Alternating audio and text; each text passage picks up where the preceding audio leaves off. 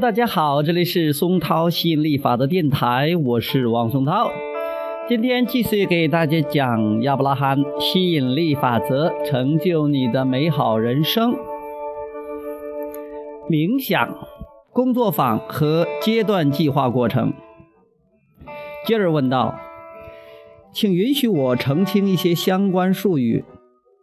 有三种不同的过程。”一个是你们所谓的阶段计划，另一个是你们所谓的工作坊，还有你还有一个你们也时常提到过，是其他人所谓的冥想。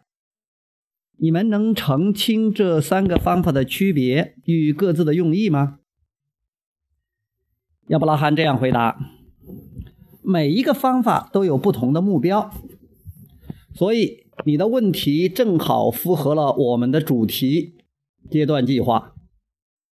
当你即将采用三个方法的任何一种时，最好先知道为什么要进入这种状态，以及盼望接收什么。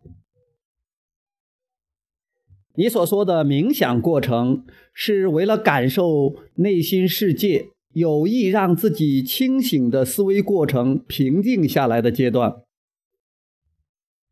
这段时间是分散自己对现实世界的注意力，或者脱离现实世界的感受，这样就可以体验到超越现实世界的感觉。这种脱离可以有不同的原因，但最重要的是，在进入这一阶段后，你要确认自己为什么要这样做。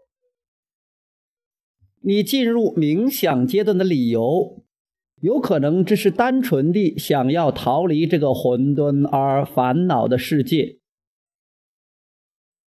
你想要用一些时间重新调整自己，而我们所鼓励进行的冥想，是为了打开现实世界与内心世界的通道，让内心世界的你与现实世界的你融合在一起。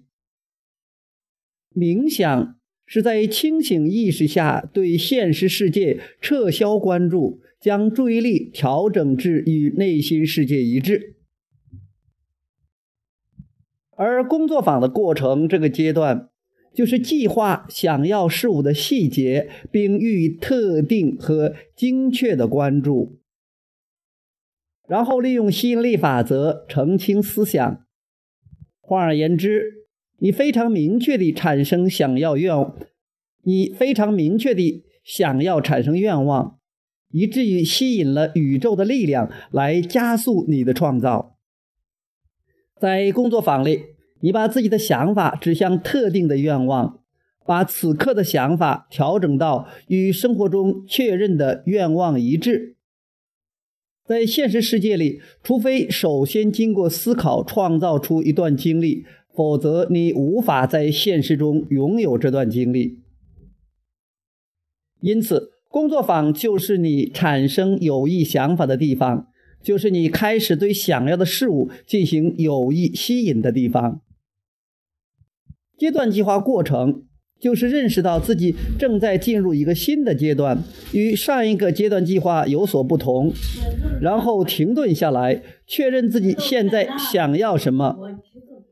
阶段计划过程就是用来消除有意创造的主要障碍，消除别人的不同目标带来的影响，消除自己的旧习惯产生的影响。